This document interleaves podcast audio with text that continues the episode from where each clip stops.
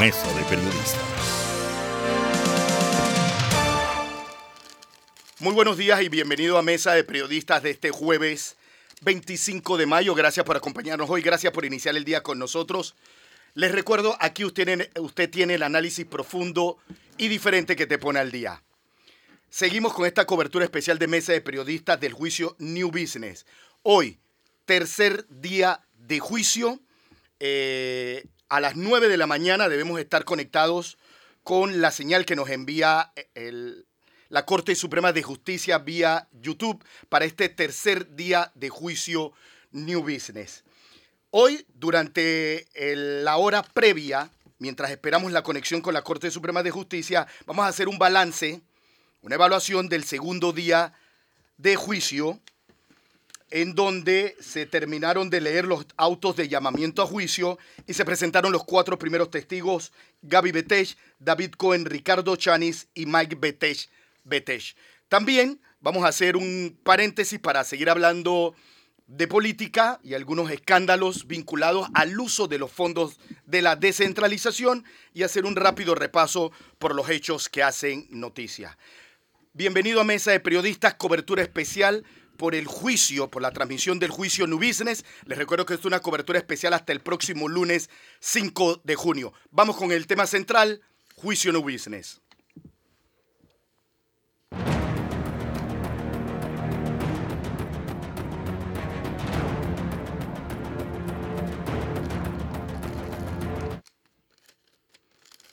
Les reitero la bienvenida a Mesa Periodista. Axel Rivera les saluda.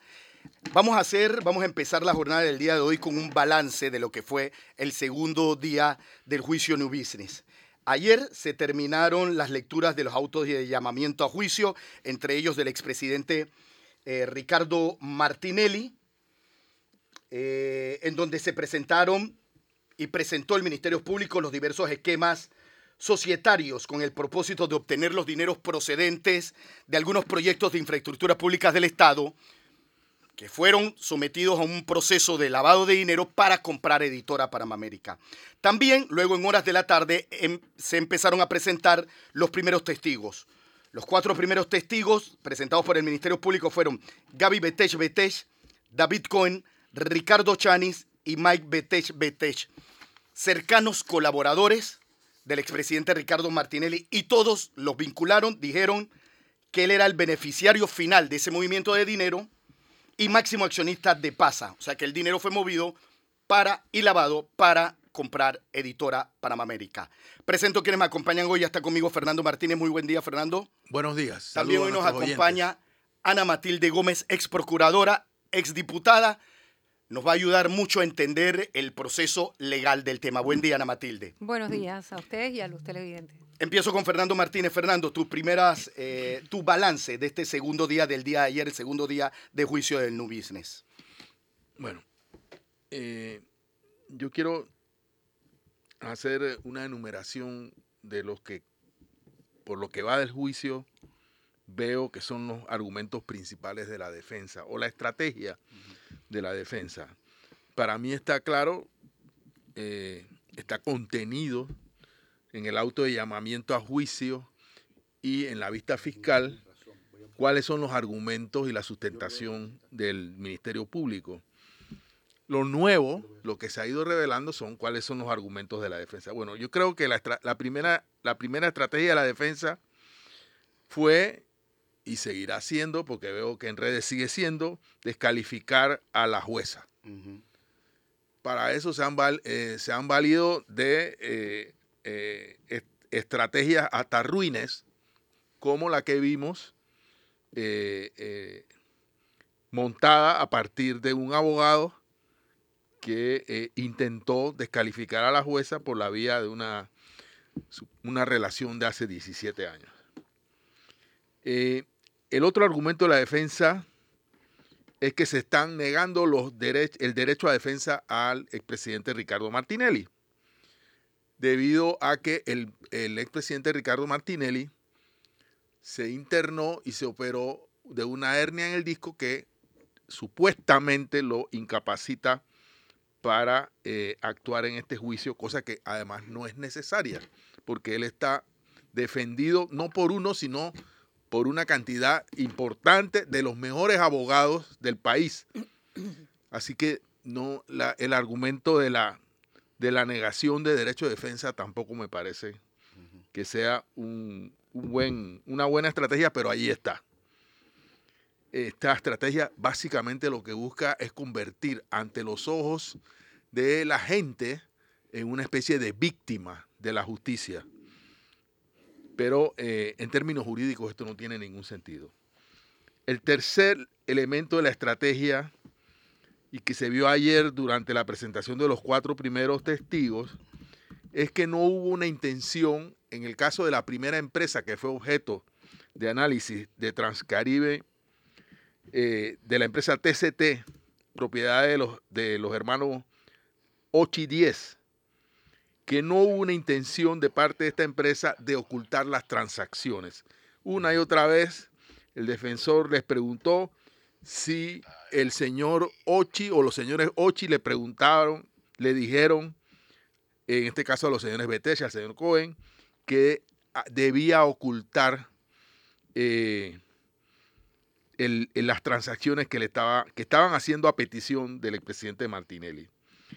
Pero este argumento tampoco es correcto de parte de la defensa, porque en, la en el primer testimonio, en el testimonio del señor Gaby Betech, él dijo, está grabado, pero además voy a agregar, dijo que para sustentar la transacción, porque la mayoría de estas transacciones no tienen un respaldo comercial, hicieron un contrato ficticio entre la empresa TCT y las empresas que iban a recibir el dinero que finalmente sería utilizado en la compra. Y además dijo que tiene una prueba escrita que está en el expediente con la firma del señor Ricardo Martinelli Berrocal en la cual le da instrucciones de cómo debía proceder. El cuarto argumento es que de la defensa es que Ricardo Martinelli nunca fue visto personalmente movilizando el dinero. Usted vio que fulano recibió el cheque, lo entregó, lo, se lo llevó. No, nadie vio, porque en eso precisamente consiste el delito, en que nadie vea de dónde provienen los fondos, cómo se triangulan y cómo finalmente llegan a convertirse en un pago para una compra cuyo beneficiario final es el señor Ricardo Martinelli. Y el quinto y último argumento al que me voy a referir de la defensa es que el señor William Moore, quien actuó como abogado de uno de los testigos, supuestamente, eh, no se ha dicho todavía, pero lo van a decir, actuó en complicidad con su hermana Zuleika Moore, quien a la sazón no era la fiscal de este caso y tampoco es comprensible que ilustres empresarios de este país hayan decidido reconocer que hicieron actos eh, por los cuales están siendo imputados en este caso, solo porque el señor Moore o su hermana le dijeron, ¿sabes qué? Tú tienes que reconocer tu culpabilidad y tienes que firmar un acuerdo de colaboración. Mi, criterio es que firmaron acuerdos de, colaboración con la fiscalía porque la fiscalía tenía suficientes pruebas de su culpabilidad y, y por, la, por la existencia de esas pruebas es que se firma un acuerdo de colaboración. Y así lo han dicho los testigos. Y al final del camino la pregunta pertinente es, todas estas personas que han aparecido en la lectura del auto y ahora en los testimonios, decidieron hacerle un regalo de por sí ante sí, un regalo evaluado en 34.1 millones de dólares al señor Ricardo Martinelli, porque el señor Ricardo Martinelli simplemente se lo pidió. O sea, ¿en qué cabeza cabe que esta movilización en el caso de la cuenta New Business, no fue 34.1, sino 43.9 eh, millones. Todo este dinero fue movilizado solamente por hacer favores y no por realizar una operación de lavado de dinero. Ana Matilde, buen día. ¿Qué te parece este segundo día de juicio? Buenos días. Eh, bueno, en primer lugar me gustaría referirme al primer día porque Fernando bien lo ha mencionado, hubo una estrategia desestabilizadora o que pretendía desestabilizar que no tenía nada que ver con el resultado de lo que se estaba pidiendo. Es decir, presentar allí a una expareja de la jueza, ellos sabían que eso no podía producir ningún tipo de recusación ni de impedimento. El único mensaje era decirle a ella, tenemos de nuestro bando a alguien que te conoce a ti. Eso era meramente una presión psicológica de la más abyecta que hay, baja, totalmente baja y ruin. Y por supuesto ese hombre no sé cuánto le habrán pagado, pero eh, habrá, hizo el ridículo sin ningún tipo de desparpajo. Por el otro lado está el tema del manejo de la misma audiencia, que ya ahora en etapa de práctica de pruebas, también se trata de hacer que la jueza pierda algo de control. ¿Por qué digo esto? Porque la técnica del interrogatorio, ella está siendo bastante flexible precisamente me imagino que para evitar que le endilguen en ningún tipo de sesgo, porque cuando se objeta una pregunta, es suficiente con que quien la objeta, el abogado, la parte que la objeta, señale si es inconducente o impertinente, si es repetitiva, si es una prueba eh, si es una pregunta sugerente o sugestiva. O sea, que lleva en sí misma la respuesta que no tiene nada que ver con el proceso o que ya se ha dicho de otra manera y el testigo la ha contestado. Entonces, ¿qué ocurre con esto? La juez está permitiendo traslados y argumentación sobre las objeciones. No sé si lo observaron ayer. Eso está tomando bastante tiempo, eh, pero asumo que ella lo está haciendo para evitar que, que precisamente haya más presión por parte de esta defensa. En teoría, ella solamente debería escuchar la objeción con la razón de la objeción y decir al lugar o no al lugar y seguir adelante porque ella es la que dirige la audiencia o el acto procesal este, ¿no? La audiencia. Bien, en, otro tema, creo que la defensa, a ver, aquí hay dos juicios y eso hay que tenerlo claro.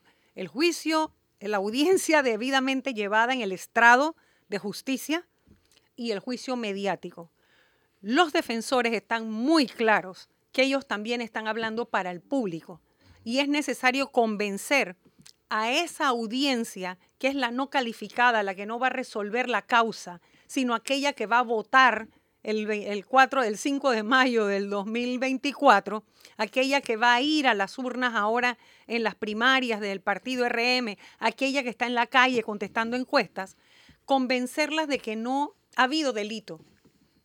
Pero queda muy claro en el tipo penal que nada de esas preguntas que ellos están haciendo son necesarias para para configurar el tipo. ¿Qué quiero decir con esto? Es delito solamente lo que está escrito en la norma. E, eso es lo que es el tipo penal. El tipo penal es todas las características que están escritas en la norma que dice que es blanqueo de capitales, artículo 254 del Código Penal. En ese tipo base no se pide por ningún lado el ocultamiento. Eso no es necesario.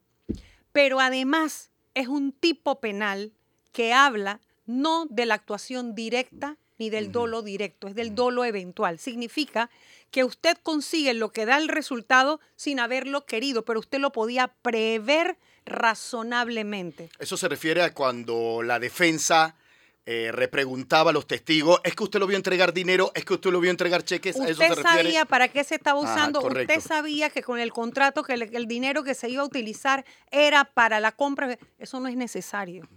Basta basta con el tipo base que después tiene en el 255, tiene la otra modalidad y es para los partícipes secundarios, cómplices u otro tipo de participación secundario y demás, que no es el tipo penal base. Y en el tipo penal base la única exigencia es que se pudiera prever razonablemente. Entonces quiero ir a los testigos. Hay un testigo que habla de que Ricardo Martinelli presionó a su hermano para solicitarle dinero. Todos estos son empresarios todos estos tenían contrataciones con el Estado. Por supuesto que yo siento, todos los que tenemos algo de conocimiento y manejamos información de este tipo de cosas, entendemos lo que hay allí, lo que se está diciendo. Cuando usted dice que un, la persona más poderosa de un país políticamente presiona a un empresario, esa palabra la utilizó el testigo. Y también están tratando de descalificar a los testigos por su colaboración eficaz. ¿Por qué colaboran? Porque están contundente. Son contundentes los cuatro testimonios. ¿Por qué? Porque la norma, el tipo penal es un delito grave. La norma tiene pena de hasta 12 años de prisión. Cualquier empresario en su sano juicio le tiene miedo a esa pena. ahora que saben las implicaciones de lo que hicieron, ahora que ya les explicaron en qué están metidos, en el sentido de que eso de que tú prestes tu nombre, abras una cuenta con documentos falsos, digas que es para una cosa y no la otra, que utilices adelantos, anticipos del pago de un contrato público, de una obra pública y los desvíes para hacer el pago, así sea tu padre, tu hermano, tu primo, a quien sea que te había prestado dinero. Todo eso que ellos están describiendo de una manera tan folclórica y natural, todo eso está en el tipo penal. Entonces saben que se enfrentan a penas de prisión graves.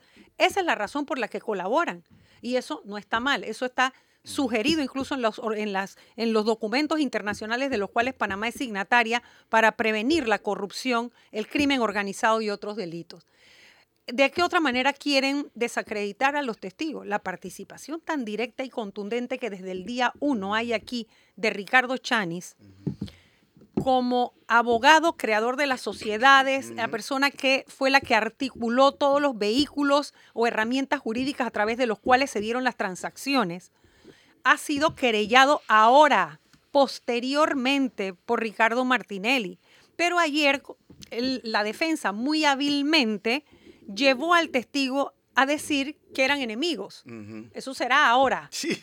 Ellos no eran enemigos antes, ni cuando se dieron los hechos, y eso la gente lo tiene que tener muy claro. Eran personas muy cercanas al expresidente. Claro, porque esto lo único es que en el argumento, en el alegato final, nos van a hablar del testigo hostil. Y que este es un testigo que como está peleado con... Él no, tiene ningún, él no está peleado con Martinelli. Ricardo Martinelli le entabló una querella, le pretendió meter una, una querella para amedrentarlo cuando supo de su colaboración eficaz. Eh, Ricardo Alberto Chanis Correa fue tan cercano a Martinelli que fue el presidente y director de PASA desde el año 2010 hasta el 2019. Hasta el año 2019. Es decir, durante nueve años fue la persona de confianza del propietario del medio y el medio mismo. Y además, Fernando, tal como él lo señala, es la persona que llevaba las reuniones y levantaba las actas y decía, las únicas personas presentes, Misrachi y Martinelli. ¿Por qué? Porque tenían el 40% y el 60% de las acciones. Por lo tanto, había quórum necesario para tomar decisiones. Y a la única persona que le pedíamos dinero para saldar cualquier situación en el periódico era Ricardo Martinelli Berrocal. Eso está en el testimonio. O sea que ese es, ese es un testimonio sumamente contundente y vinculante de precisamente la acción que se está buscando. Betesh narró ayer que Martinelli lo llamó y le solicitó que por favor recibiera los fondos. O sea, tiene que ser alguien de mucha confianza. pero además hay un documento, hay un documento en el que le da instrucciones. Correcto, instrucciones se, dejaron por escrito. Y que están y, que él ha presentado toda esa evidencia. Y que y que Betesh confesó que recibió los fondos de Ochi propietarios de la empresa Transcaribe Trading, que tenía contratos con el Estado en ese momento. Creo que era por, por la autopista Raiján La Chorrera, unos trabajos del, eh, encargados por el Ministerio de Obras Públicas para el diseño y construcción de la autopista a Raiján La Chorrera y que esos procedían de los pagos que recibió como parte de ese contrato. Al ser contratistas del Estado, se puede prever razonablemente, como exige la norma, y no que si usted lo vio, usted lo recibió, usted, porque tampoco es solamente el recibir el dinero, es también transferir, es también depositar, es también em, hacer entrega al banco, presentar documentación para que el banco abra la cuenta o para que el, el, banco de, de pase, haga una transferencia Todas esas instrucciones forman parte del tipo penal, o sea, de lo que se exige en la norma para que se concrete el delito de blanqueo de capitales. hay un señor Ochi con fuero penal electoral, eh, Fernando, ¿cuál es el nombre de él? David. David. Ochi. Ok. Eh, de Transcaribe Trading. Tengo entendido que ya se solicitó el levantamiento de ese fuero. Correcto. ¿Hay un plazo para levantarlo? Lamentablemente no, y es aquí donde debería ser un, plazo razonable, como es en todos los plazos de la justicia donde no hay término con número. También me llama la atención de que él goza, él recibe un fuero cuando ya había sido vinculado a esta investigación, una investigación que lleva años, y él ahora se inventa una candidatura. exactamente, porque está compitiendo con Ricardo Martinelli a la presidencia por parte del partido realizando metas. O sea, todo eso es rebuscado. Pero bueno, está bien, ese es su derecho. Pero eh, aquí es donde entonces uno llama la atención siempre de que esta, esta figura tan obsoleta y absurda que todavía tiene Panamá del el fuero. fuero penal electoral, cómo entorpece la, el, el curso natural de la justicia ordinaria, cuando lo electoral se cruza con lo judicial para entorpecer el camino de la justicia. Pero además, mire, yo creo que en eso la juez está siendo muy conservadora. A mi juicio están exagerando en términos generales todos el tema del fuero penal. Es cierto que la Corte Suprema de Justicia tiene pronunciamientos, fallos, respecto a que el fuero penal electoral alcanza la etapa de investigación, pero esto no es una etapa de investigación, esto es un juicio y usted no puede limitar, usted no puede coartar el testimonio de un testigo que refiriéndose a un hecho en tiempo, modo y lugar refiera a la presencia de alguien con fuero penal electoral. Distinto es a que el fiscal hiciera una pregunta utilizando el nombre de quien tiene fuero penal electoral. Eso sería sugestivo, eso sería sugerente, pero muy distinto es que frenen a un testigo que coloca a quien sea, incluyendo a quien tiene fuero penal electoral, en el sitio de los hechos. Por ejemplo, eso no se debe hacer. ¿Qué va a pasar Creo con que él están ahora? siendo Pero- muy conservadores en ese sentido. ¿Qué va a pasar con el señor David Ochi ahora? Cuando se le levante el fuero, si se le levanta. Bueno, es que tendrá que hacerse una audiencia con Una él. audiencia especial. Una audiencia especial. Sí, como pasó con si Ricardo es que- Martinelli. Si es que no sale ahorita. Si sale ahorita, bueno, ya si sale veremos. ahorita, lo sumamos ya de una vez. veremos cómo exactamente cómo la juez decide manejarlo porque va a depender del tiempo en que le llegue la respuesta del Tribunal Electoral, que a estos propósitos es que debiera estar entendiendo la realidad en que vive.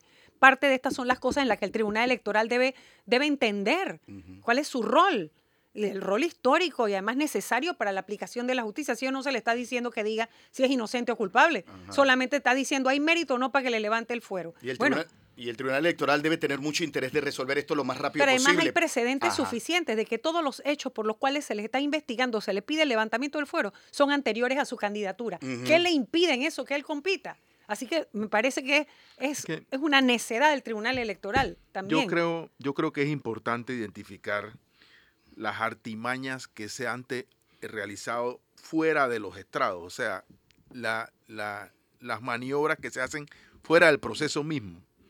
Por ejemplo, querellar a Chanis fue una estrategia para poder declararlo enemigo de Ricardo Martinelli. Tú estás colaborando porque eres enemigo de Ricardo Martinelli. Que por cierto fue desestimada, pero fue suficiente para que ellos pudieran traer el Fue- tema a colación. La querella no tenía sustento legal y por lo tanto no avanzó en el sistema de justicia. Pero consiguieron lo que ellos querían, que es poner en boca del testigo que son Que- enemigos. que eran enem- que Porque son se enemigos. confundió, obviamente, pero la jueza está muy clara. Después de nueve años de Sí. colaboración estrecha. sí. Eh, otra artimaña es la operación de Ricardo Martinelli, que se pudo hacer mucho antes o mucho después, y que ahora resulta que es un argumento de violación de derechos de- de- del, del- del acusado a defenderse. Otro argumento es la postulación de David Ochi, porque hemos hablado de que si tiene o no tiene fuero, pero que David Ochi no se postuló por otra razón que Que para decir que yo tengo fuero electoral. Entonces, esta es una trampa fuera del proceso. David Ochi no le ha pedido el voto a nadie para ser presidente, postulado No, presidente. tú, tú sabes que nosotros para la cobertura de primaria Es más, nadie sabe dónde está. Ah, nadie sabe dónde está, no podemos hablar con él. Entonces, eh, eh, es evidente que todas estas son artimañas y creadas por el acusado, Que son Y- estrategias paralelas, claro, que no tienen nada que ver con lo que están procesal. fuera de los estrados. Defi- Señor, defiéndase en derecho. Claro. Si claro, es inocente, defiéndase en derecho. Claro. Eh, yo tengo una pregunta para usted, porque ayer observé también de parte de la defensa, que es ahí donde yo perdí el sueño anoche, recordando todo lo que había visto en el día, observé que eh, la defensa insiste mucho en si los bancos hicieron la debida diligencia al ver movilizar tantas sumas de dinero. Mi inferencia es que el Global Bank, voy a tener que decirlo con nombre y apellido, el Global Bank, que es el que hace los cheques de, de gerencia para, para ser depositados en la, en la cuenta de New Business, era un banco en el cual el propio señor Ricardo Martinelli de Rocal tenía un peso importante, porque era codueño de, creo que era dueño de la, del 12% de las acciones, y en este caso yo creo, no tengo forma de probarlo, de que la debida diligencia estuvo influida por la propia presencia de Ricardo Martinelli en la directiva del, del banco.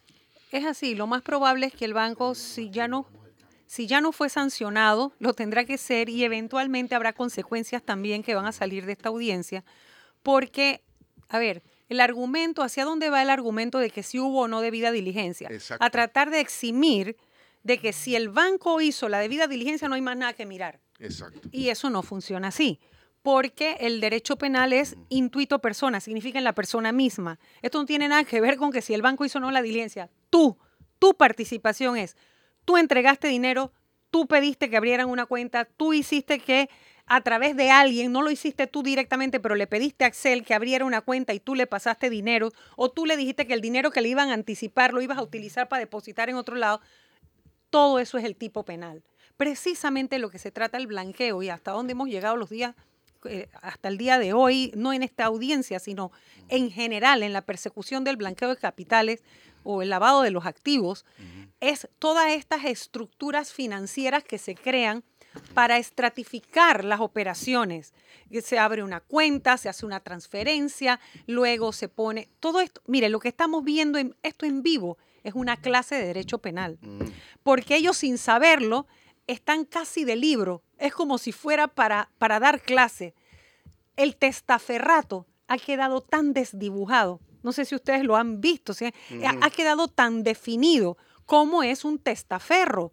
El testaferro, el prestanombre, es la persona que es para un delito, porque no es que tampoco todo el que está por delante de una cuenta se convierte en un testaferro.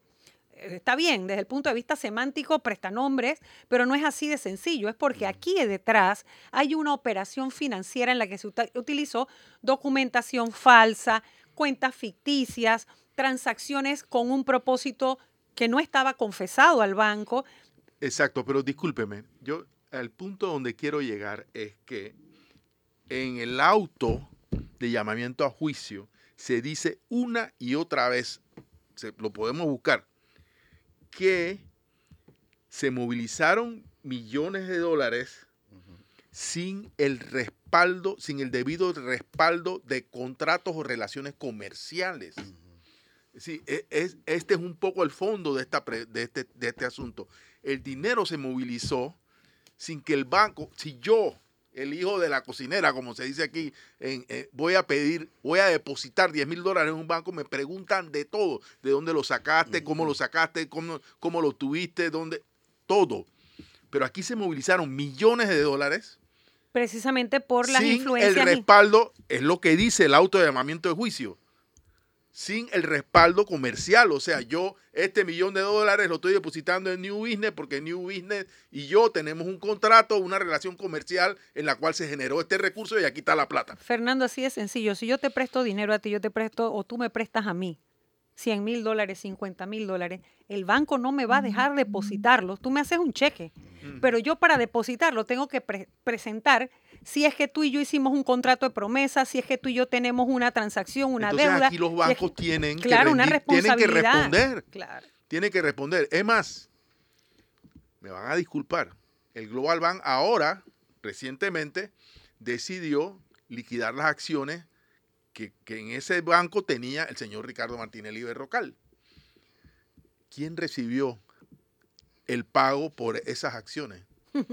Un banco del Estado, del Estado panameño. Ahora yo pregunto, bueno, no me consta que lo recibió un banco del Estado panameño. Es algo que estamos investigando. Pero si un banco, si un banco estatal recibió ese dinero, ¿por qué lo hizo? No, estamos sobre la especulación de que lo haya recibido o Sí, no. No, tú bueno. mismo me advertiste.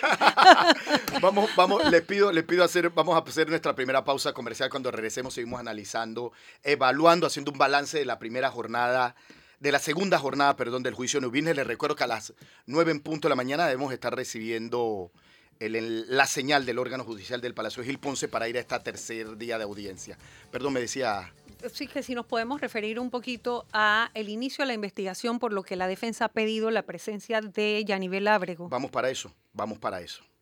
Yo Sí, les recuerdo, usted está en mesa de periodista, aquí tiene el análisis profundo y diferente que te pone al día. Pausa, regresamos en minutos.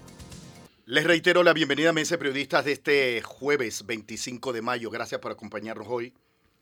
Axel Rivera les saluda, me acompaña Fernando Martínez, nuestra invitada de hoy, la exdiputada, ex procuradora Ana Matilde Gómez, haciendo un análisis del juicio New Business que hoy entra en su tercer día y esperamos, nueve en punto de la mañana, recibir la señal del Palacio Gil Ponce de la Corte Suprema de Justicia para conocer minuto a minuto todos los detalles de este juicio. Eh, Ana Matilde, Yanivel Ábrego y Franz Weber testigos de la defensa, o sea, testigos de Ricardo Martinelli. ¿Qué papel juegan?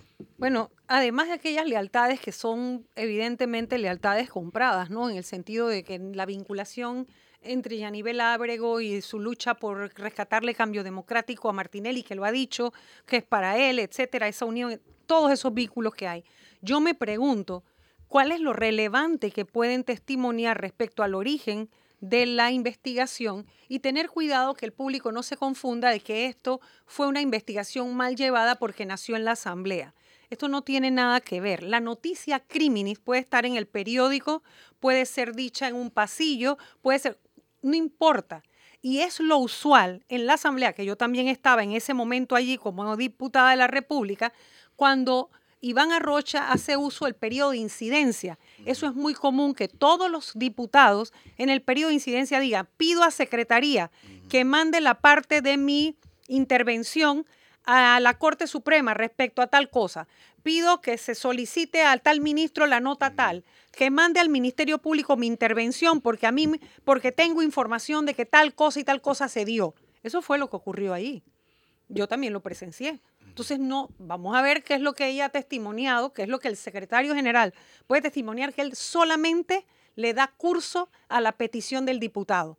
No hace más nada, sino levantar la nota, sacar del acta el extracto, autenticarlo y mandarlo para el Ministerio Público. ¿Eso es una noticia crímenes eh, o es una noticia directa? Y además de tiempo que gana la defensa con eh, eh, traer a Yanivel Ábrego y a Weaver además de tiempo, desvirtuar el origen de la investigación como si hubiera sido algo político, porque el diputado que hace la referencia es un diputado del gobierno de Varela.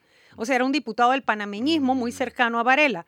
Todo eso es verdad, pero la información que él da se investigó y lo que hay que prestar atención es el autocabeza de proceso y luego a la vista fiscal y luego al auto de llamamiento, en el sentido de que ahí están las resoluciones. Sabemos que los funcionarios hablan a través de documentos que se llaman resoluciones, son proveídos providencias, autos y sentencias, y en el auto de llamamiento a juicio debe estar la justificación de por qué la juez decide llamar a juicio a los que están llamados a juicio. Ya lo demás, eso es intrascendente porque todo eso se pudo haber salvado en el curso de la investigación son incidencias que se pudieron haber presentado desde la etapa de investigación en el Ministerio Público y luego incluso cuando se presentó la vista fiscal con la oposición y luego con el auto de llamamiento también. Así que eso para que no nos desviemos. Hay algo que poco se ha dicho, bueno, nosotros lo comentamos aquí una vez, eh, que el expresidente Martinelli es propietario de PASA, de NEX, de radioemisoras, ¿eso no es ilegal? Que una misma persona tenga, sea propietario de varios medios de comunicación. Bueno, en teoría lo prohíbe la norma y también la Comisión Interamericana de Derechos Humanos, la Corte Interamericana de Derechos Humanos ha dicho que esa concentración de medios es un riesgo enorme a la libertad de expresión, lo cual lo es, porque también desvirtúa el acceso a la información que deben tener los ciudadanos, que debe ser objetiva, en el sentido de que si usted concentra en un solo poder económico y político, radio, televisión, periódicos, todo, usted va a sacar la verdad que a usted le conviene. Lo que usted publica es lo que usted quiere. A usted entrevista a quien usted le da la gana. Y, sol, y permite la censura sin decir que está censurando de, salida con lo que usted no publica. Esto no es investigado, eso, legalmente no ha pasado nada. Yo no he escuchado hasta ahora nada con respecto a la concentración de poder en medios de comunicación. Eh, explíqueme por qué también tanto énfasis. Digo, administrativamente, porque no es un tipo penal como tal, ¿no? ¿Por qué tanto énfasis en los actos de validación de los acuerdos entre eh, eh, los acuerdos de colaboración eficaz? Porque la defensa está trayendo como testigo hoy a alguien que fue... Eh, trataron de llevar a un testigo a hablar de un acto de validación de un acuerdo de colaboración del cual él no era parte. Sí, que es nada más tratar de enredar, porque esa pregunta era totalmente inconducente. eh, además que era impertinente también. Y ahí es donde la juez, pues, ojalá que la técnica que desarrollen de aquí en adelante sea más eficaz en el sentido de ella decir al lugar o no al lugar sin tanta argumentación que está dilatando la etapa de interrogatorio. Eh, lo que ocurre también con los, con los acuerdos es que están tratando de descalificar el acuerdo en cuanto se hizo en el Ministerio Público como si hubieran sido coaccionados. Lo que no está tomando en cuenta la defensa es que ya esos acuerdos pasaron por la etapa de validación del juez. O sea que ya la validez de ellos no es cuestionable. Y eso es totalmente extemporáneo.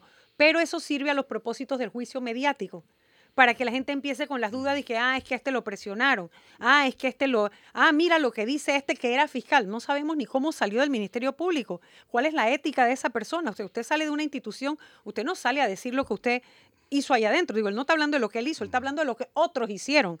Así que eso también es cuestionable, es un testigo cuestionable desde el punto de vista de la hostilidad que puede tener frente a una institución a la que ya no pertenece, que es parte de esas estrategias paralelas que tiene la defensa una defensa que hemos visto toda clase de espectáculos y de y toda clase de movidas, ¿no? ¿Y hay algún, no sé, algún artículo, algún impedimento en la ley de que este señor Muro haya actuado como representante legal de, de, de personas que tuvieron acuerdo?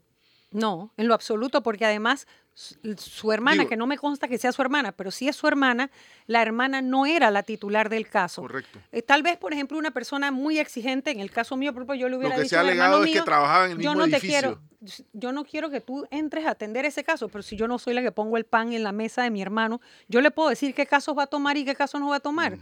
O digo, un hermano escogió ser funcionario público, el otro es el litigante, algún día tiene que venir a litigar en el espacio en donde... el mismo edificio. En el mismo edificio, o sea, eso también es como un poco tirado de los Digo, cabellos. que es el edificio donde están todos los tribunales, todos los juzgados, perdón. Es más, las de fiscalías. hecho, de hecho, hay clientes que suelen contratar personas que porque piensan que hay un vínculo, ¿verdad? Saben más o tienen experiencia o pueden tienen tener algún grado de influencia. Eso también lo busca el cliente. Y un abogado puede decir, yo, este cliente me resulta indigno, yo no lo quiero porque está pensando que yo voy a usar influencia. No sé si esos niveles de ética se están manejando. Eh, hoy en día, obviamente, eh, uno sabe que, que en muchos casos no, pero no hay por qué dudar. O sea, no tiene nada que ver una cosa con la otra, porque no están violando ninguna norma. Ana Matilde, los tiempos de la justicia, el 5 de junio debe terminar el juicio.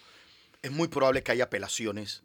Si hay una condena con el señor Si Martínez, hay una condena, va a haber- paralelo a su carrera Mira, Y presidencial. en mi experiencia, con lo que yo estoy observando, en la contundencia con la que se han sostenido los testigos, no ha habido nada que pueda variar el auto de llamamiento, o sea, la visión que tiene la juez respecto a las actuaciones del señor Ricardo Martinelli. Yo sí veo una condena en cierne.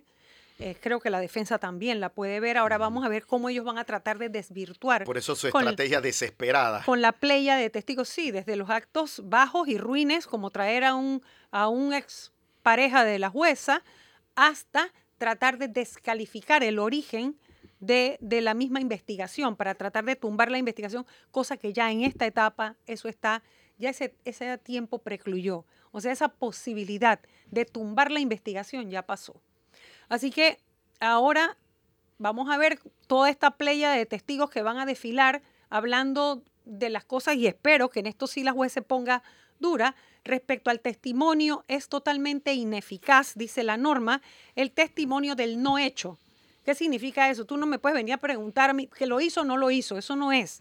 Es qué es lo que a ti te consta, qué es lo que tú hiciste, dónde tú estuviste, qué fue lo que ocurrió que tú viste o escuchaste o supiste ojalá que en ese sentido haya control, pues porque si no vamos a ver una playa de gente diciendo lo bueno que son, lo maravillosos que son Pero y lo que nunca han hecho nada. Su pronóstico es una condena. ¿Qué va a pasar con las aspiraciones presidenciales de Ricardo Martinelli? Bueno, aquí va a depender todo de los tiempos, porque obviamente sus aspiraciones no se van a ver truncadas hasta que no haya una condena en firme. Y la condena ¿Será en firme, antes del 5 de mayo? eso sí yo no lo puedo saber. Lo que sí puedo pensar es que si la Corte Suprema y el segundo tribunal, que es impredecible, si el segundo tribunal tiene conciencia plena de los tiempos que se están viviendo y de la importancia histórica de su pronunciamiento, el que sea que vayan a decir, ¿verdad? Que lo que se vayan a salir, lo que sea que vayan a decir, lo digan en tiempo oportuno, yo pienso tal vez, digo, y esto es muy aventurado porque hay que ver cómo se desarrolla todo, que tal vez septiembre, octubre de este año pudiera haber una condena en firme. Eh, el segundo, ¿Cuál es el papel del segundo tribunal? En, eh, es la alzada del juez, del juicio, del tribunal, del juzgado donde se está llevando el juicio. Sí, es la segunda instancia. Es la segunda instancia. Pero el segundo tribunal se, va, se debe basar solamente en lo que ocurrió en el juicio o puede valorar todo el proceso? En teoría debe ser sobre lo apelado, es decir, sobre lo que se da en el juicio y que lo que lleva a la condena. ¿Qué es lo que se va a apelar? O las cosas que se apelen. Es que eh, no es que vaya a hacer una revisión completa de toda la investigación. Lo que va a revisar es el pronunciamiento de la juez. Correcto. Lo que se apele respecto a eso, ¿no? Porque puede ser que sea ella tenga un auto mixto. Es decir, ella puede tener personas condenadas y personas sobreseídas. Correcto. Porque obviamente ahora que se le esclarezca a ella eh, cuál es el grado de participación en el sentido si en la directiva se llevó, un, por ejemplo, en una sociedad, en una empresa, se llevó o no a junta directiva la aprobación de una transacción, bueno, ella podrá exculpar a los miembros de esa junta directiva porque queda más que claro que no se llevó a directiva la aprobación de un cheque, por ejemplo, que el cheque se emitió solamente con un firmante o por la decisión de dos accionistas y no de la junta directiva. Pudiera ser. Entonces, ella puede dictar un auto mixto, ¿no? Donde habrá condenas y habrá también sobre eh, eh, no culpables, ¿no? ¿Algo más, Nando? Eh, ¿qué debe pasar hoy? Sí, ¿qué debe pasar hoy? Lo mismo le iba a preguntar ya para cerrar. Bueno, hoy lo que debe pasar son los testimonios de aquellos testigos de la defensa que inician, que inician hoy. Creo que vamos a empezar, me pareció, con lo que se mencionó ayer el, la juez, que con el testimonio de Yanibel Ábrego, que no estará presente porque en su calidad de diputada puede dar testimonio vía cuestionario, lo cual será leído. Eh, y sobre esa base también pues uno se pregunta, bueno, ¿cómo serán las repreguntas? Eh, o tal vez la hagan comparecer. Tal vez ella diga que no, no le importa y comparezca. Si ese es parte del acuerdo que hay, bueno, eh, pues la veremos, si es porque es una decisión de la persona que tiene cualquier tipo de prerrogativa funcional por el cargo que ocupe, ¿no? Eh, y lo otro es el testimonio del el ex funcionario del Ministerio Público, bien traído pues a cuenta de, de, la batería. Un, ex fiscal.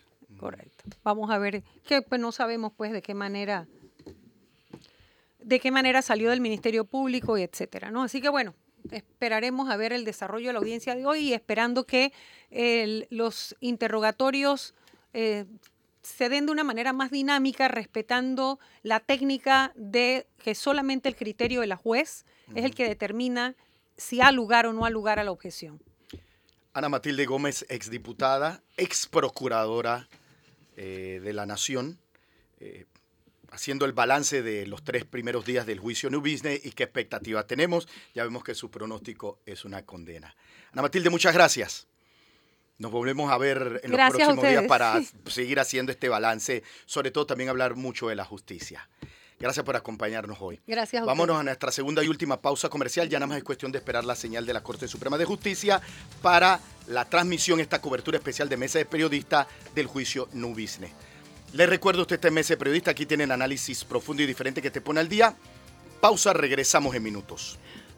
Les reitero la bienvenida a Mesa de Periodistas de este jueves 25 de mayo. Gracias por acompañarnos hoy.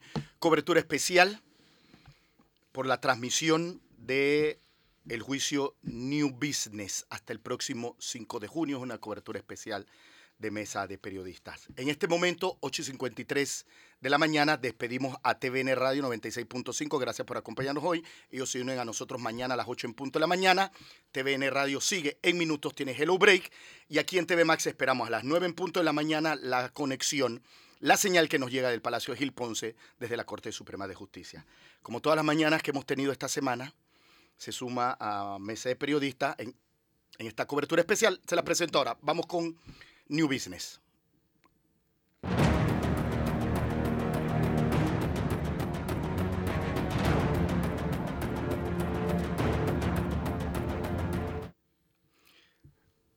Axel Rivera le saluda, me acompaña Fernando Martínez, presento y como todas las mañanas, desde que inició esta cobertura especial de la transmisión del juicio, Presento a la gerente de noticias, abogada, periodistas, Maciel Arosemena. Maciel, buen día, ¿cómo estás? Buenos días, ¿cómo están? Bueno, nada más que ayer fue una jornada bastante extensa, ¿no? Hasta las 7 de la noche eh, terminó pues la participación de estos cuatro testigos de la fiscalía, que ha dicho el fiscal hace pocos minutos que esos son sus únicos testigos, pero y que vamos a empezar entonces a escuchar esos testimonios citados por la defensa de los imputados. Pero hay que tomar en cuenta algo que, aunque son aproximadamente 48 testigos en total que van a estar participando en este juicio, no son las únicas pruebas, estas son las pruebas testimoniales. Hay otro tipo de pruebas que también tendrán que ser ventiladas. Recordamos que también mencionaron que había pruebas periciales y pruebas documentales. Así que esa es la información que vamos a estar em, observando a lo largo de este juicio que ya llega pues a su tercer día. Em, también mencionarles pues que ayer, por ejemplo, los empresarios que estuvieron en el estrado dando ese testimonio eh, tienen pues acuerdos de colaboración, eso es importante. Y algunos se, se preguntarán, pero ¿por qué tienen acuerdo de colaboración y no son imputados dentro del proceso? Es justamente porque la información que otorgan al proceso es suficientemente valiosa para poder eh, ayudar a que el fiscal eh, eh, trate de entender o explicar claramente con argumentos quiénes son los últimos beneficiarios de esta transacción. Porque recordemos que es una cantidad de empresas, cantidad de personas que participan y el delito que se está investigando es blanqueo de capitales justamente que utiliza este tipo de herramientas para justamente ocultar el origen ilícito de los fondos obtenidos para comprar un bien o hacer alguna transacción. Eso es importante decirlo. No sé si ustedes quieren preguntar algo, hacer algún otro comentario. ¿Qué esperas hoy? Realmente está, tengo mucho interés en qué es lo que va a pasar y quiénes son esos, eh, cuál va a ser la participación de estos testigos citados por la, citado por la fiscalía, eh, perdón, citados por la defensa y también cuál va a ser el rol de ese fiscal, de los fiscales que están representando al Ministerio Público en ese contradictorio. Esto es muy importante que ellos pues hagan las preguntas que, son, que sean contundentes y que ayuden a esclarecer bien lo que pasó, ¿no? Eso va a ser interesante el día de hoy. Todavía no sabemos en total cuántos van a ser. Y bueno, vamos a ver qué ocurre aquí en este caso, ¿no? Y bueno, como decía Ana Matilde y, y es muy cierto, al final de toda esta jornada, eh, que termina el 5 de junio, la jueza luego tiene que sentarse a calificar este expediente, pero también probablemente va a tener que dictar eh, una absolución o declaración de no culpable para aquellas personas que, si bien es cierto, aparecían en, un, en una sociedad como firmantes, tal vez no tenían una relación directa con la transacción. Y eso por la misma declaración de estas personas. Y además de esto, que en, estos casos, los que hablaron ayer, eh, algunos devolvieron las acciones que habían adquirido en, la compra de Editora Panamérica, que entonces eso, ese 40% ahora pertenece al Estado. Eso es importante y eso se considera mucho en un proceso, que la persona señalada eh, no solamente reconozca que cometió una acción delictiva, sino que se dé la devolución de los bienes obtenidos con fondos no legales. Así que eso es también importante que, se diga, pues aquí en, o que se aclare finalmente qué va a pasar con estas personas que están llamadas a juicio en este proceso. Fernando Martínez, ¿tú qué esperas hoy? Tercer día de juicio. Bueno, creo que eh, ahora toca el turno a la defensa eh, y vamos a ver, vamos a ver qué, qué dicen sus testigos. Yo insisto en que eh, ojalá los interrogatorios ocurran con eh, la velocidad que se requiere para que esto, la etapa deliberativa del, juicio, concluya en un periodo determinado. Eh, yo siento que hay suficientes pruebas. Hemos escuchado la lectura del auto de llamamiento de juicio. En ella hay suficientes pruebas de ello. Y, eh, y bueno, veremos qué pasa. Yo, eh, aquí hay un oyente que me dice que los hermanos Ochi son amigos y beneficiarios de contratos del diputado Benicio Robinson. Eh, no, en, realidad, la política o el tema de los contratos otorgados con fines políticos no es un tema de, es un tema de larga data. Eso, eso, eso, es la verdad y es precisamente lo que hay que resolver en este país.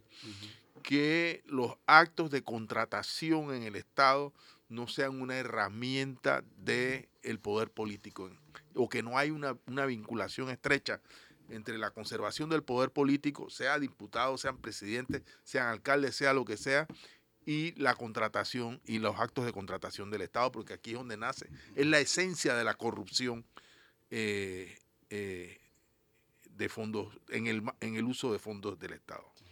Maciel, eh, pero... Sí, me ibas a preguntar. Lo que te iba a preguntar es que con tu experiencia con este tipo de coberturas, ¿cómo has visto el, el trabajo de la jueza Valoisa Martínez? A mí me parece interesante, lo ha llevado bastante bien, parece que ha dado oportunidad, o sea, ha permitido que fluya la audiencia eh, siendo rigurosa, me parece. Sí, ella tiene una tarea difícil porque recuerda que ella está frente a un equipo legal que tiene mucha experiencia en la presentación de acciones. O sea, es, es, parte de la expertise de, de, estos defensores que tienen todo el derecho a hacerlo, se conocen muy bien cada, cada acción legal que pueden presentar dentro de un proceso penal y lo han hecho no solamente en este caso, sino en otros, y ella ha tenido que ir bregando con todo eso, o sea, tratando de primero recibirlos porque no es que no, es que no los escucha.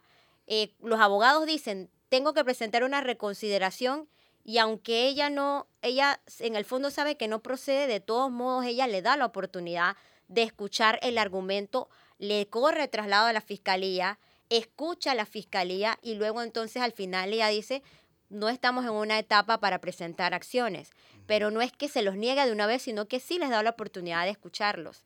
Y además de eso, bueno, sí, sí se ha visto constantemente amenazada con eh, ser sacada del expediente. O sea, han, habido varios intentos en los que la recusan, solicitan impedimentos, y bueno, ha ocurrido esto que han traído pues a una persona de, de, su pasado para representar a uno de los imputados, algo que realmente bueno, sorprendió a todos y, pero de todos modos, con todo y eso, la jueza de forma así muy vertical ha dicho, ¿sabes qué? Eh, no procede por tal razón, pero fuera de emociones, ¿no? Ya se ha, se ha manejado muy bien, yo pienso, y ha hecho, bueno, está bien alineada pues con, con todo, se conoce muy bien la ley porque va y, reacciona rápido, no es que dice voy a decretar un receso para revisar el incidente o, la, o, la, o el recurso, sino que ella simplemente lo recibe ahí mismo, le corre el traslado a la fiscalía y entonces ahí mismo decide. Así que se ve que maneja muy bien la ley. Así que yo creo que realmente eh, lo ha hecho muy bien. Es una persona valiente para enfrentar pues un juicio como este, de este calibre. No, y todos los que tiene, porque no es el único. No es el único que tiene, también tiene Odebrecht y otros más. Pero bueno, esto creo que está, haciendo, por lo menos se ve que está, tiene, tiene un rol importante eh, con mucha imparcialidad. Así que eso es lo que se espera, pues cuando ya vaya a hacer la calificación de este sumario, que no solamente eh, se enfoque en la parte de la fiscalía, sino que vea cada uno de los argumentos de los abogados, porque de eso se trata el derecho, de escuchar todas las versiones y tomar la decisión más, la decisión más justa, pues en cierta manera, ¿no? Nando. Eh, a mí me ha llamado la atención en este proceso, o perdón, en el día de ayer, eh, el hecho, ya lo señaló eh, la ex procuradora Ana Matilde Gómez, de que en algún momento, dime Maciel si estoy diciendo lo correcto, el tema de la protección al señor Ochi, que tiene fuero penal electoral, se convirtió en un tema engorroso para el, para el interrogatorio, porque casi que era imposible mencionarlo. no mencionarlo. ni siquiera decir su nombre. Entonces hubo momentos en que, el que las partes llegaron a decir, bueno, entonces mencionemos solamente TCT. em, cuando queremos mencionar al señor que tiene fuero penal electoral.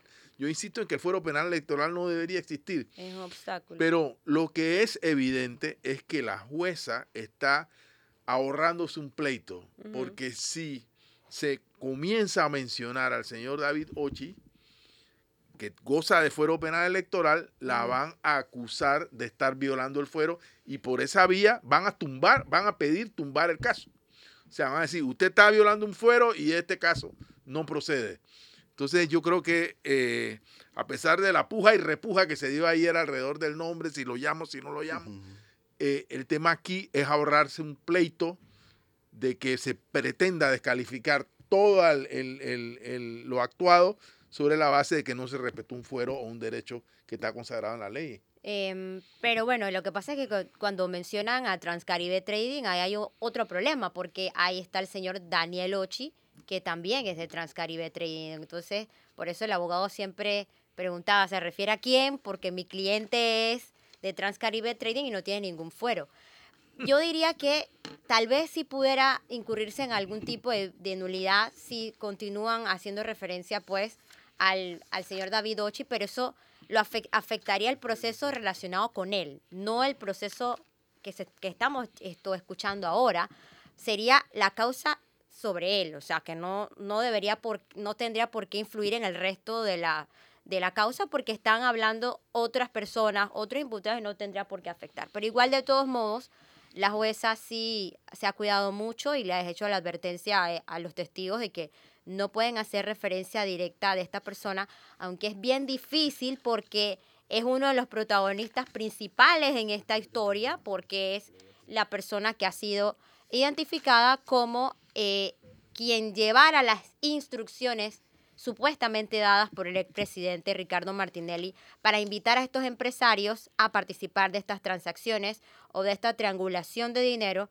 para dar o con la compra de Editora Panamá América. Así que sí fue una tarea como un poco difícil, pero al final se hizo y quedó claro pues a quién se referían los eh, testigos en este caso.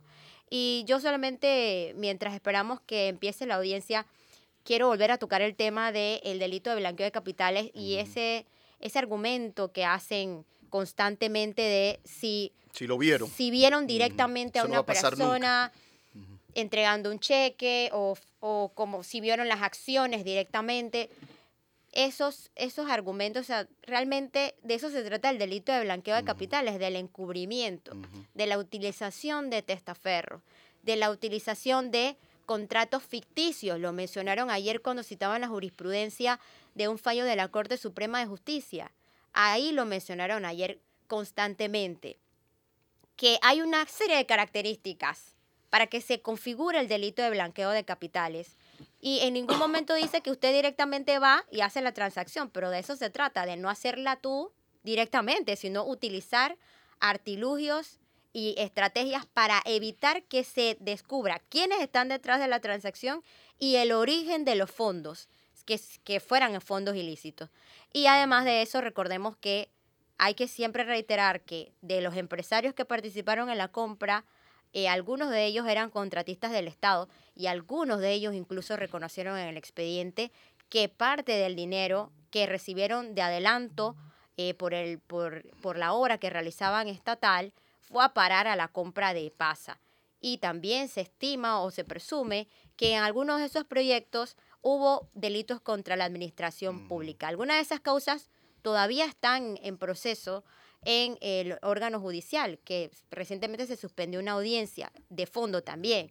Y además de eso, hay, informes de auditoría de la misma Contraloría que señala que hubo lesiones patrimoniales. Así que ya, ya empezó la audiencia. Vamos a empezar con el tercer día de juicio. Mesa de periodistas.